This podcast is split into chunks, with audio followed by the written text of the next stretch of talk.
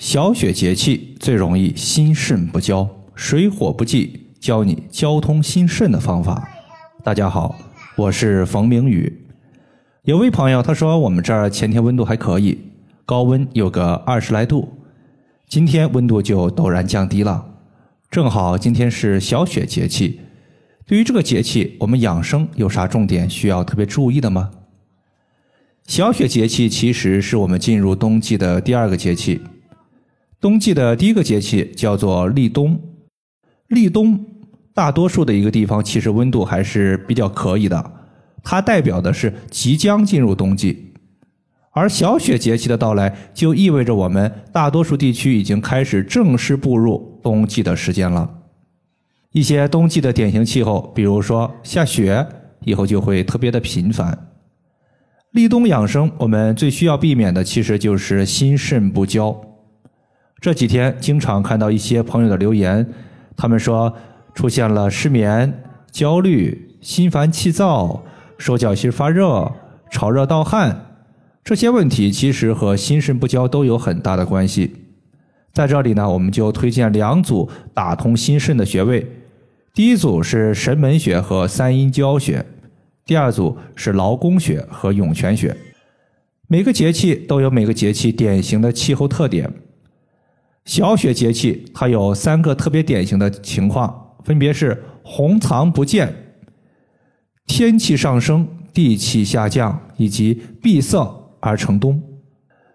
红藏不见，它其实说的就是呀，此时北方地区已基本上不会再出现下雨的情况，因为天气寒冷，要么是雨夹雪，要么就是干脆在下雪。既然没有下雨，那么雨后的彩虹自然也就很难看到其踪影。因为彩虹它是阳光照射到空气中那些接近球形的小水滴上，光线被折射之后形成的。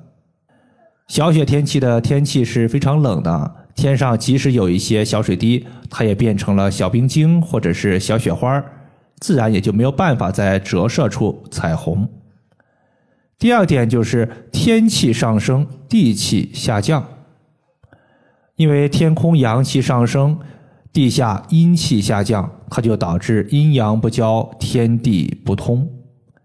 第三点是闭塞而成冬，万物失去生机，天地闭塞而转入严寒的冬天。总的来说，小雪节气的三个物候，它就代表了气候和天气的变化以及季节的更替。从五行的方面来说，冬季对应肾。而肾对应水，冬季它的典型特点是内敛和收藏。从小雪节气开始，我们的肾水开始下沉，开始内敛。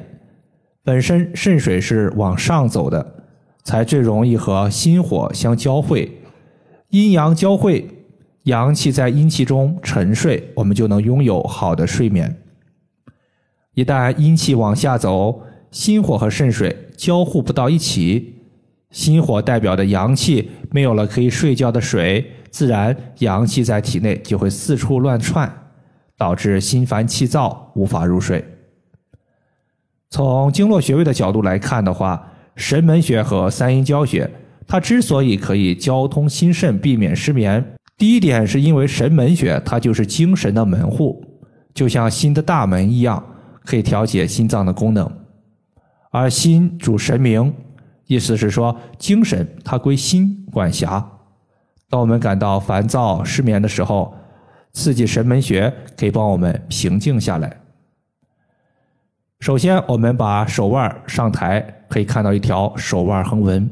我们把手腕横纹六等分，在靠近小指六分之一处有一个凹陷，这个凹陷就是神门穴。第二个穴位三阴交。它是足太阴脾经、足厥阴肝经和足少阴肾经的交汇穴，它就像身体的交通枢纽一样，可以调节肝、脾、肾三个脏器的功能，可以刺激肝脏、脾脏和肾脏的精气，有助于调节气血。要知道，肝、脾、肾这三条经脉，它都属于是阴经。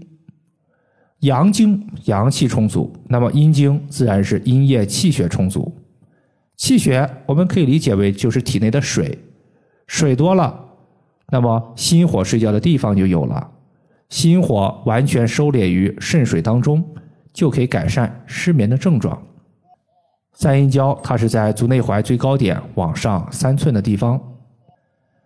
神门穴呢，它是在手腕基本上呢，无论你是手持艾条、艾灸，还是直接绑一个大号的绿烟艾灸罐，都可以直接轻松的艾灸到。包括三阴交穴，它是在脚踝，同样的方式也可以。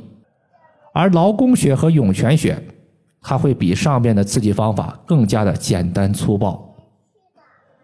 劳宫穴在手心，涌泉穴在脚心。在这个月月初的时候，我的群里呢有一位学员，他每天用足浴包泡脚时，就用手心去搓自己的脚心。最开始时他是失眠睡不着，没有想到坚持了半个多月。昨天我收到他的反馈信息，他说自己啊坚持足浴和搓揉脚心，不仅睡眠好了。还神奇的发现自己的高血压下降了，现在呢，他的降压药已经减少了一半的用量，血压依旧非常的稳定，效果非常好。劳宫穴，当我们弯曲手掌的时候，就是微握拳，然后中指的手指尖对着掌心的位置就是劳宫，而涌泉穴就是不算我们的脚趾前脚掌三分之一的凹陷处。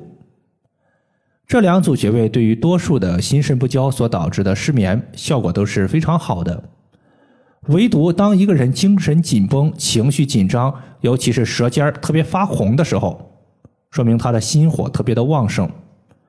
这种情况，你单纯用上面的方法呀，可能会有效果，但是效果会打折扣。此时我们可以考虑先把他的心火往下降一降。怎么做呢？就是你取一根血糖针，在中冲穴。它所在的位置点刺放血，一个星期你点刺一到两次，再搭配上面的穴位，它就会有不错的效果。以上就是我们今天所要分享的主要内容，感谢大家的收听，我们下期节目再见。